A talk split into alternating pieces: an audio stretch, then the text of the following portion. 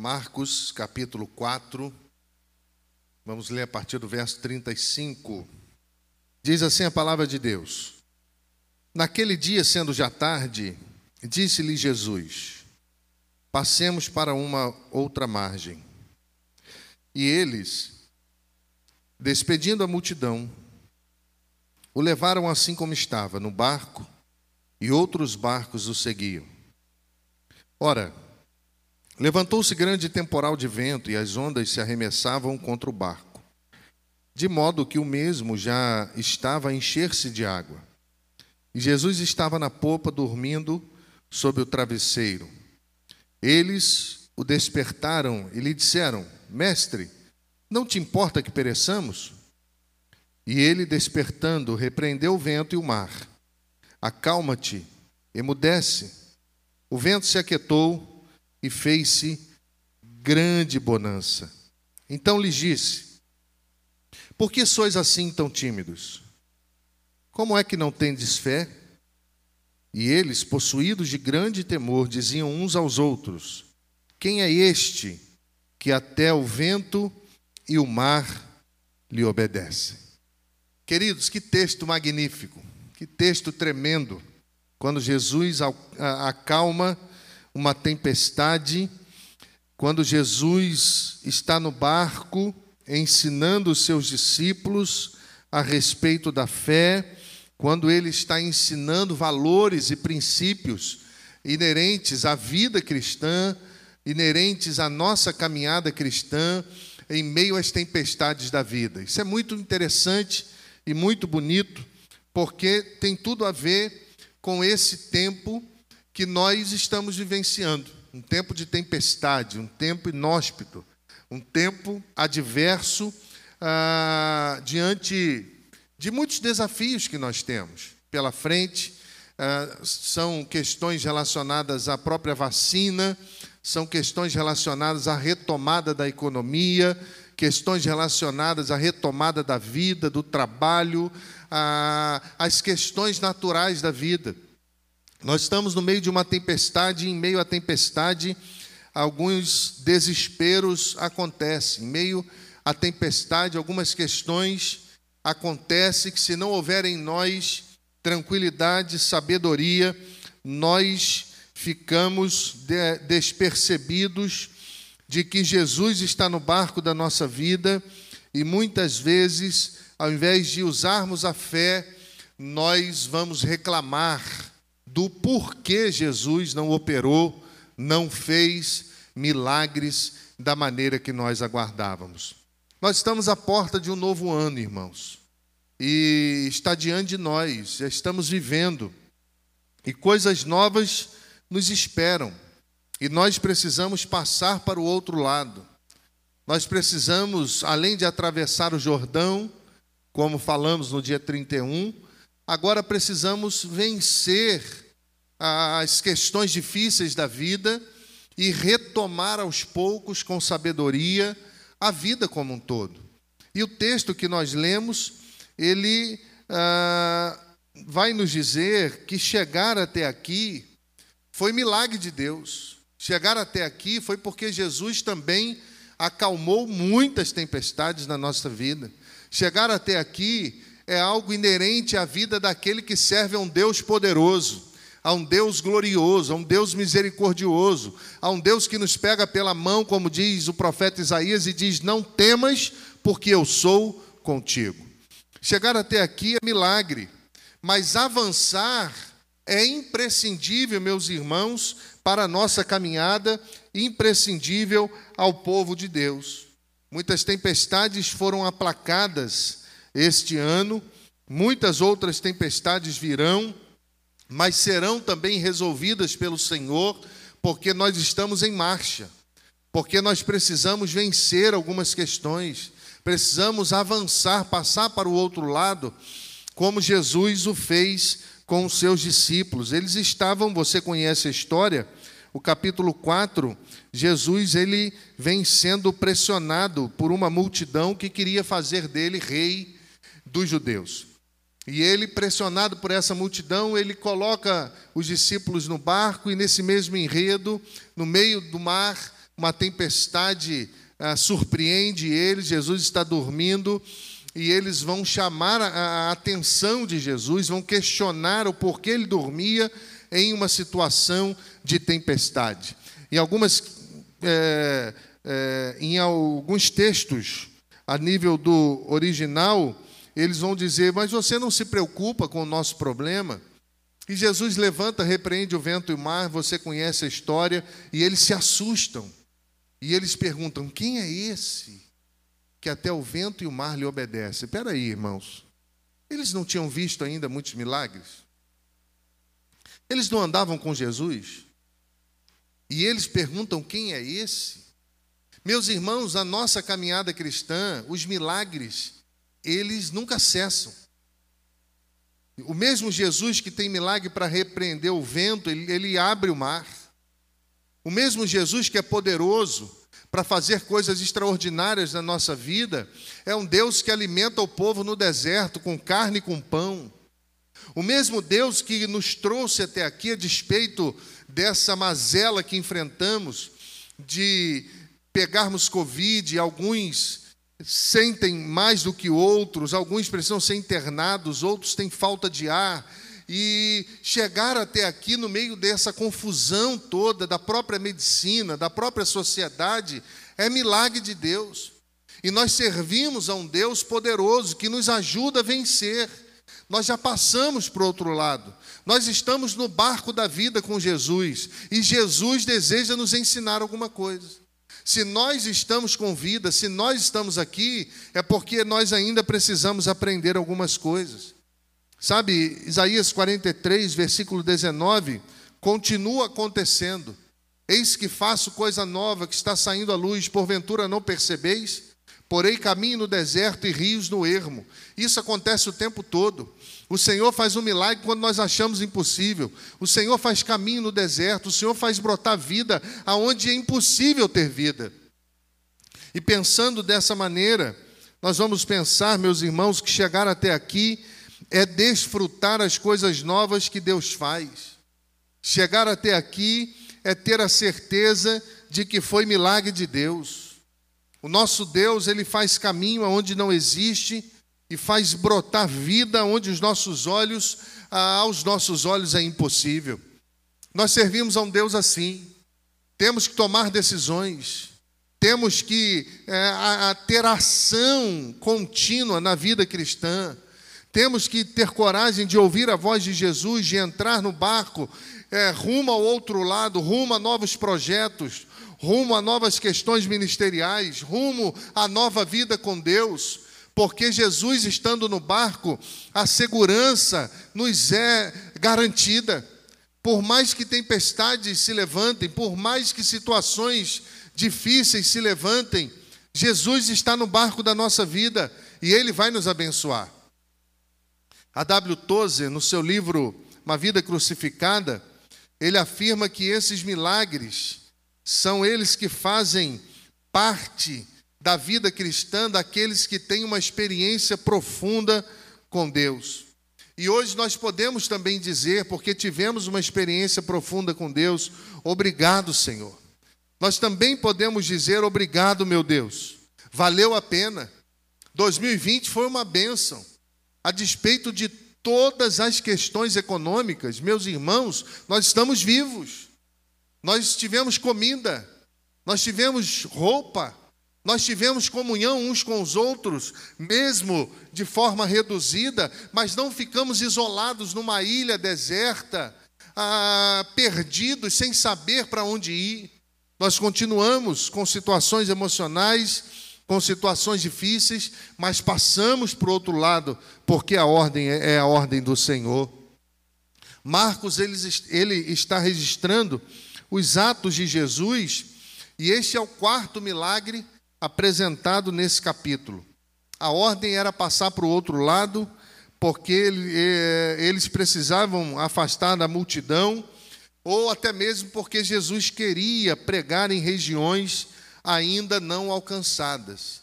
Nós lemos na Bíblia Sagrada, Marcos capítulo 1, verso 38, Jesus respondendo: Vamos para outro lugar, para o povoado vizinho, ou povoados vizinhos, para que também eu lá pregue.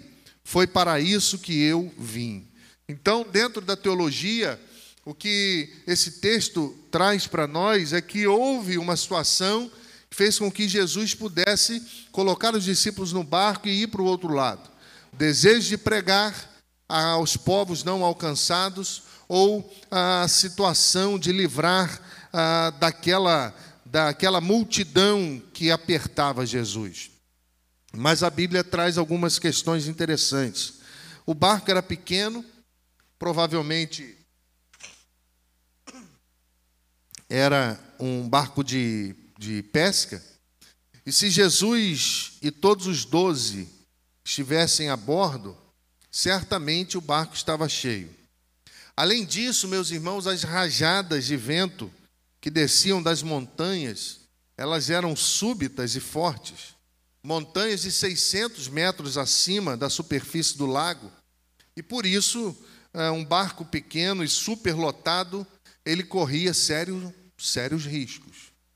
Por isso, um barco pequeno e superlotado ele é, enfrentaria dificuldades. Possivelmente os discípulos eles colocaram em ação todo o conhecimento sobre o mar, sem lograr êxito. O texto não diz, o texto diz que eles foram tentar acordar Jesus. Mas, se nós estamos falando de pessoas experientes na, na, na arte da, da pesca, possivelmente eles tentaram controlar aquele barco, enfrentar aquela tempestade de todas as maneiras e formas possíveis. E muitas vezes isso acontece conosco. Muitas vezes isso acontece com muita gente, até mesmo dentro da igreja. Ah, deixam Jesus para a última hora. Deixam Jesus quando não tem mais saída. Vão procurar Jesus quando não tem mais saída. Quando as suas forças não, não conseguem mais controlar a força do vento.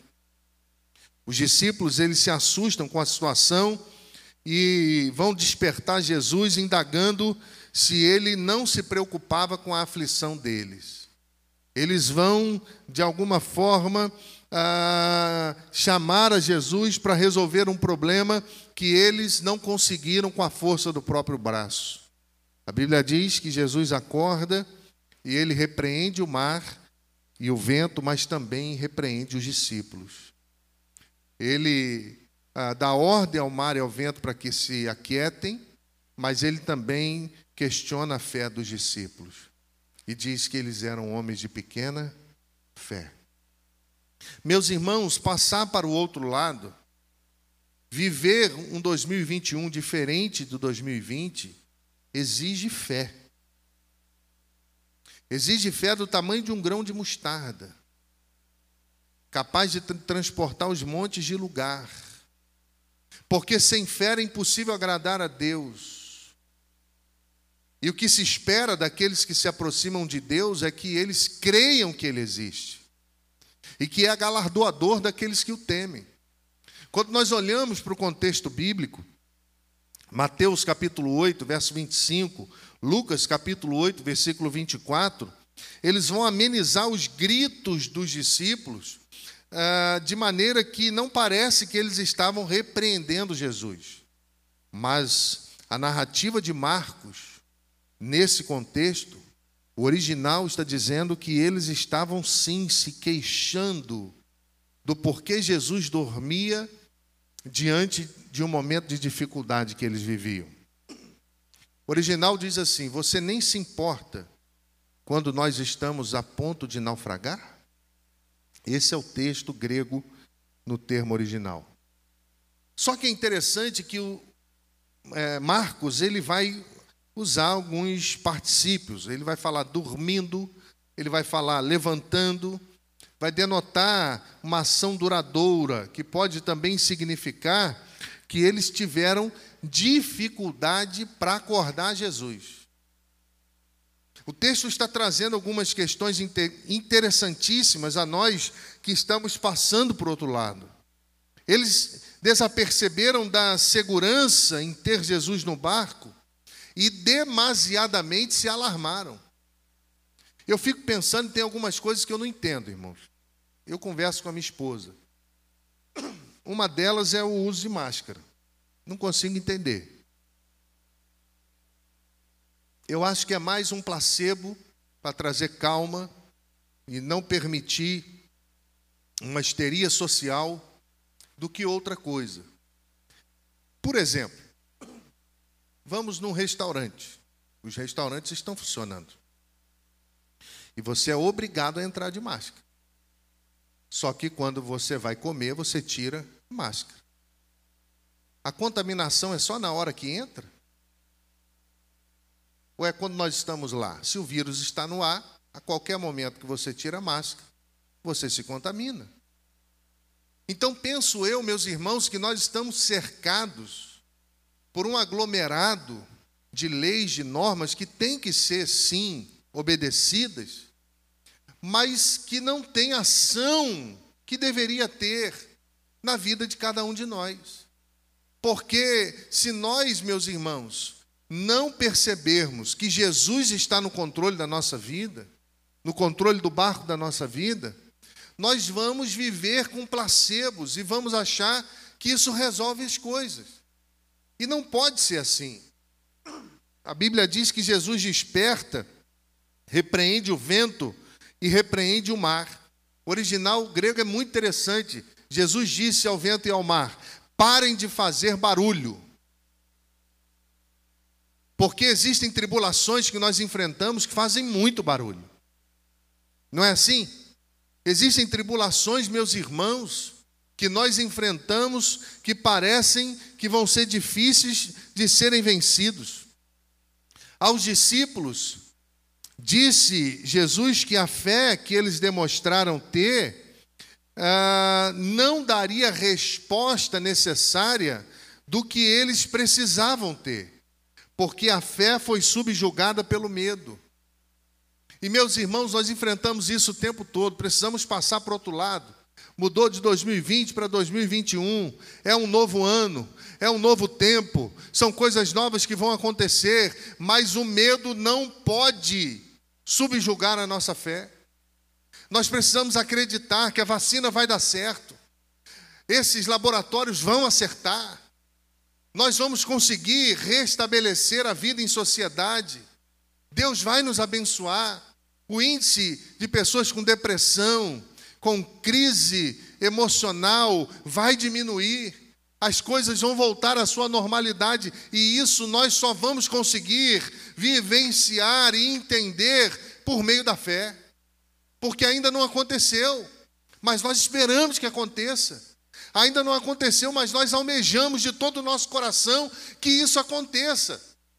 Jesus ele vai repreender o mar, mas ele também vai exigir de cada um de nós que nós tenhamos fé.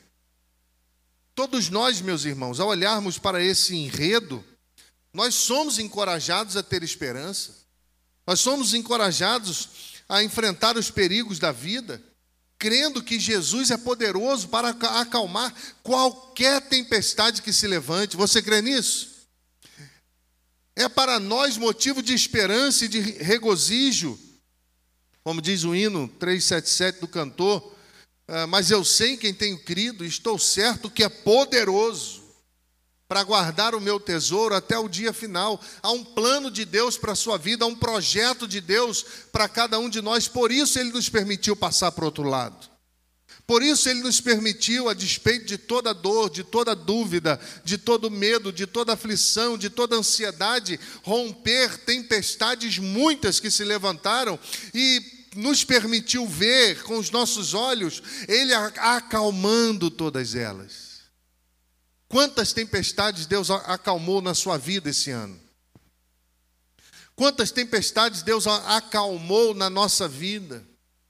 Quantas situações, meus irmãos, Jesus está no barco da nossa vida e nós estamos com Ele e Ele conosco. As tempestades vão vir, os ventos vão soprar mesmo, mas Ele tem poder para fazer aquilo que nós não temos poder para fazer. Sabe, a fé em Cristo estava sendo colocada à prova.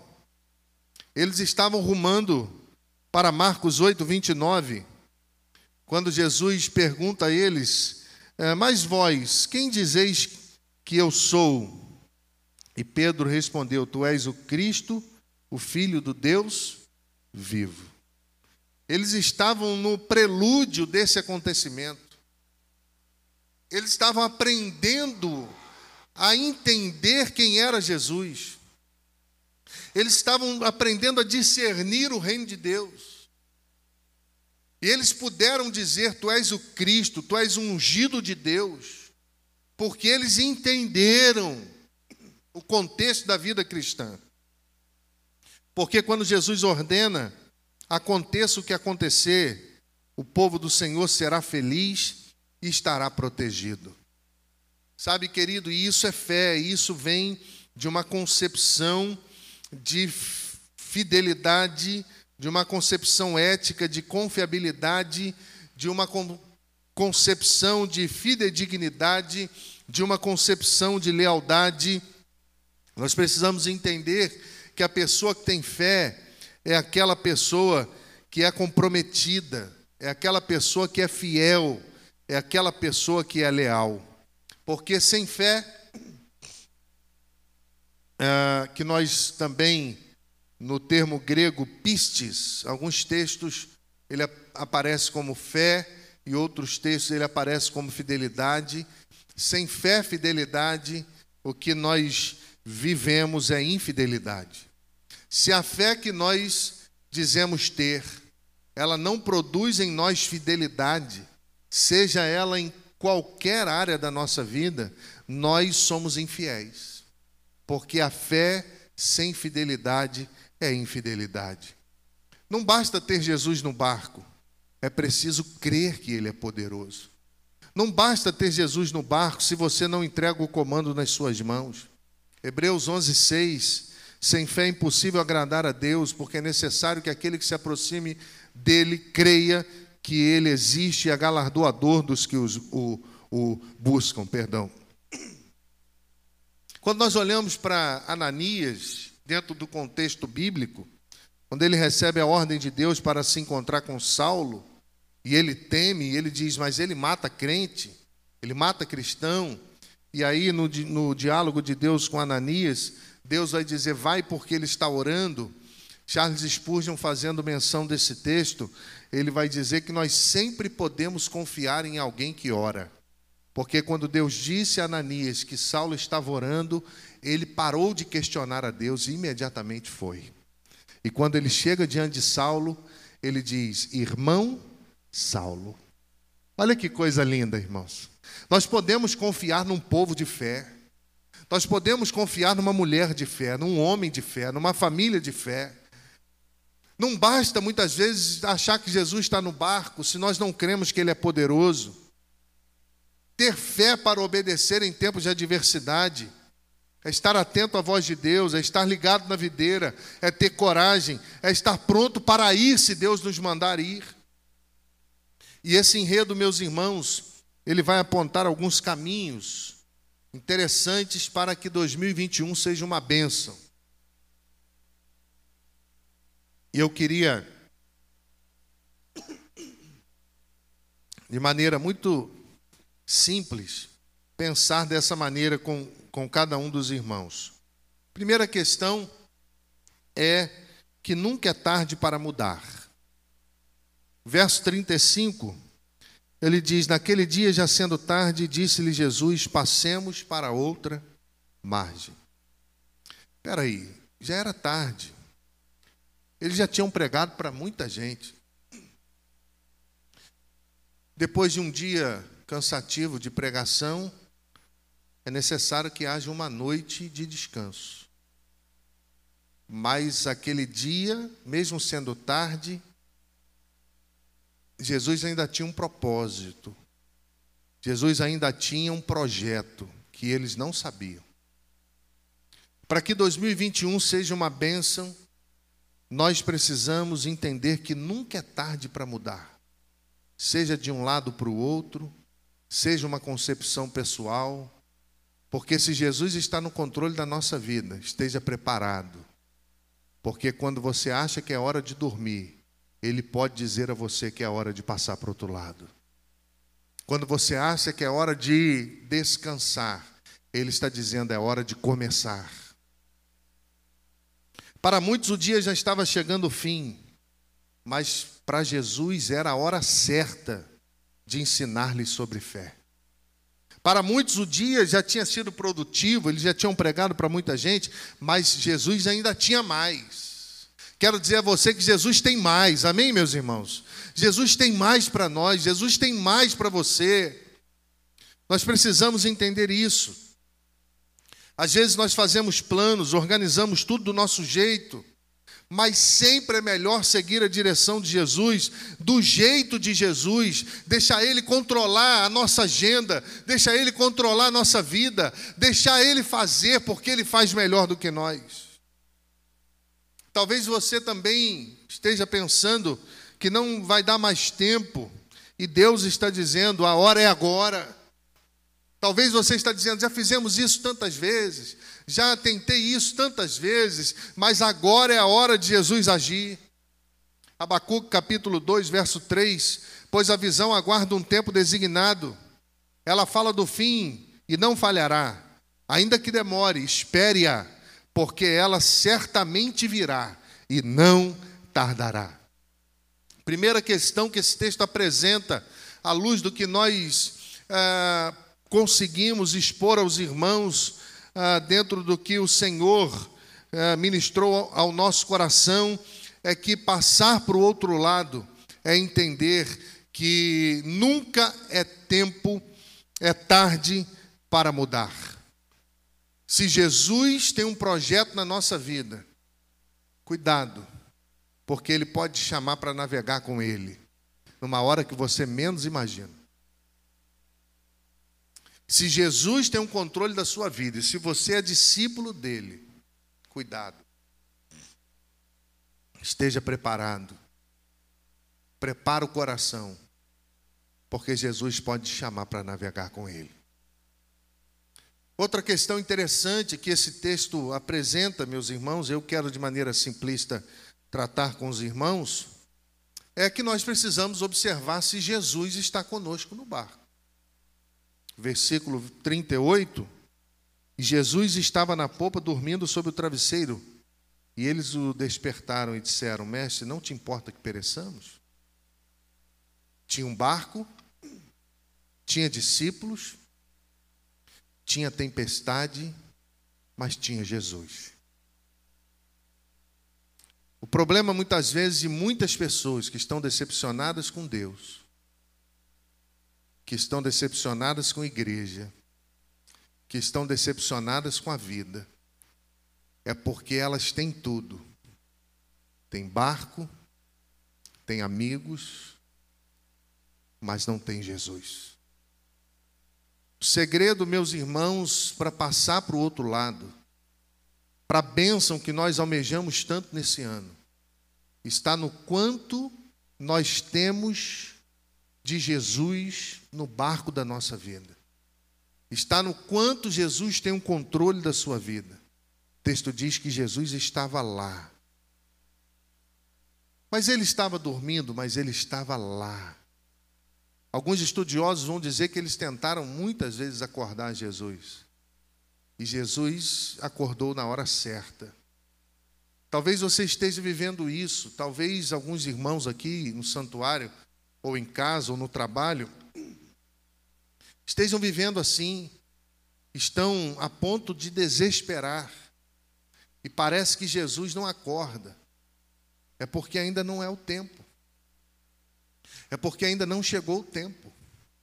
Jesus ele não, ele não chega atrasado, Jesus chega na hora certa, ele está querendo ensinar alguma coisa para você, ele está querendo que você aprenda mais sobre o reino de Deus. Ele está querendo que você compreenda além dos louvores, além da música.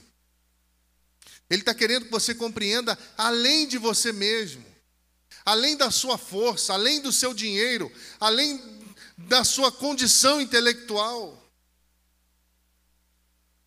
Sabe, queridos, se esse projeto é um projeto de Deus, se Ele está dando direção, se Ele está conduzindo as coisas, nós precisamos entender que enquanto os discípulos estavam no controle, eles ficaram atormentados de medo. Você tem certeza que você ainda quer ter o controle de tudo? Muito do desespero que muita gente vive está dentro dessa questão de querer controlar a vida. Enquanto os discípulos estavam no controle, eles desesperaram. Mas enquanto Jesus assumiu o controle, o vento e o mar se acalmaram. Quem sabe não é noite de você dar o controle para Jesus? Quem sabe não é tempo de você despertar Jesus no seu coração e pedir a Ele que te abençoe? Quando eles entregaram cuidado de suas vidas a Jesus, eles puderam descansar. Lembra de Saul quando foi repreendido por Samuel por desobedecer a Deus, por não destruir os amalequitas? É interessante que o texto bíblico diz que ele perdeu o reino por causa da rebelião, de rejeitar a palavra de Deus, e por isso foi rejeitado. Samuel disse: Porque você rejeitou o Senhor, o Senhor rejeita a ti. Sabe, queridos, Saul ficou sozinho. Ele era rei, mas os reis não podem tudo. Os discípulos eram exímios pescadores, dominavam técnicas, mas não dominavam tudo. Moisés não quis entrar na terra prometida se o Senhor não estivesse lá. Êxodo 33, 15. Porque a terra prometida não tem valor se Deus no seu governo não estiver lá. Deixa eu dizer uma coisa para você. Além de perceber que sempre é tempo de mudar, além de perceber se Jesus está realmente no barco da sua vida. Em último lugar, de maneira muito rápida, o texto também nos mostra que quem tem Jesus no controle do barco sempre vai ser surpreendido. Não na hora que quer, mas vai ser surpreendido por Jesus. Depois que o mar se aquieta, que o vento para de soprar, eles olham um para o outro e perguntam: Quem é esse? E eu estava lendo esse texto hoje em casa à tarde, orando para que Deus abençoasse você. E o Espírito Santo falou no meu coração que o reino de Deus é assim. Não basta ter 40, 50 anos de, de cristão você sempre vai se surpreender com Jesus. Porque nós não vamos saber tudo nunca. Nós sempre vamos ser surpreendidos por Jesus. Porque Ele não está concatenado a uma forma que nós podemos controlar. Ele faz do jeito que Ele quer. Ele aquieta a tempestade na hora que ele quer, não é na hora que a gente grita. Ele acalma a tempestade, dá um pouquinho de retorno, meu filho, por favor. Ele acalma a tempestade quando ele acha que está na hora certa de acalmar. Se ela ainda não se aquietou, tenha certeza que vai chegar o um momento que você também vai dizer: Quem é esse? E você mesmo vai poder responder: Esse é o meu Jesus, que me ama, que cuida de mim, que tem um plano na minha vida. O plano de Jesus era ensinar os discípulos sobre fé. Talvez ele não queira ensinar você nada sobre fé, mas ele quer ensinar você sobre piedade, sobre confiança, não sei. Os discípulos estavam conhecendo Jesus. E sabe o que foi bonito? Eles se encantaram. Olha que coisa linda. Sabe qual é o seu problema? Você não se encanta mais por Jesus. Você não se encanta mais para as coisas de Deus. O nosso problema muitas vezes, meus irmãos, é que nós perdemos aquele fogo do Espírito num sentido de ter o nosso coração em chamas. Mas as coisas de Deus encantam. As coisas de Deus devem encantar a nossa vida. Nós devemos estar na presença de Deus encantados com aquilo que Ele faz.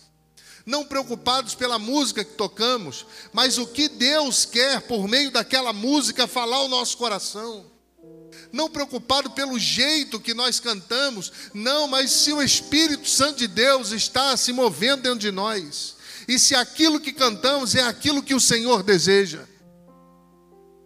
Eles se encantaram, e eu fico pensando, e eu fico tentando imaginar a cena, eu fico viajando, irmãos. Eles disseram: Quem é esse? Sabe, as pessoas sempre vão se maravilhar com Jesus e sempre se maravilharam. Se você olhar o texto bíblico, Lucas 5:26, na cura do paralítico, todos ficaram maravilhados. E a Bíblia diz que glorificavam a Deus, ficaram cheios de temor, dizendo: Hoje nós vimos coisas extraordinárias. Lucas 2:47. Todavia, como está escrito, olho nenhum viu, ouvido nenhum ouviu, nem, nenhum, nem ninguém imaginou o que Deus preparou para aqueles que o amam.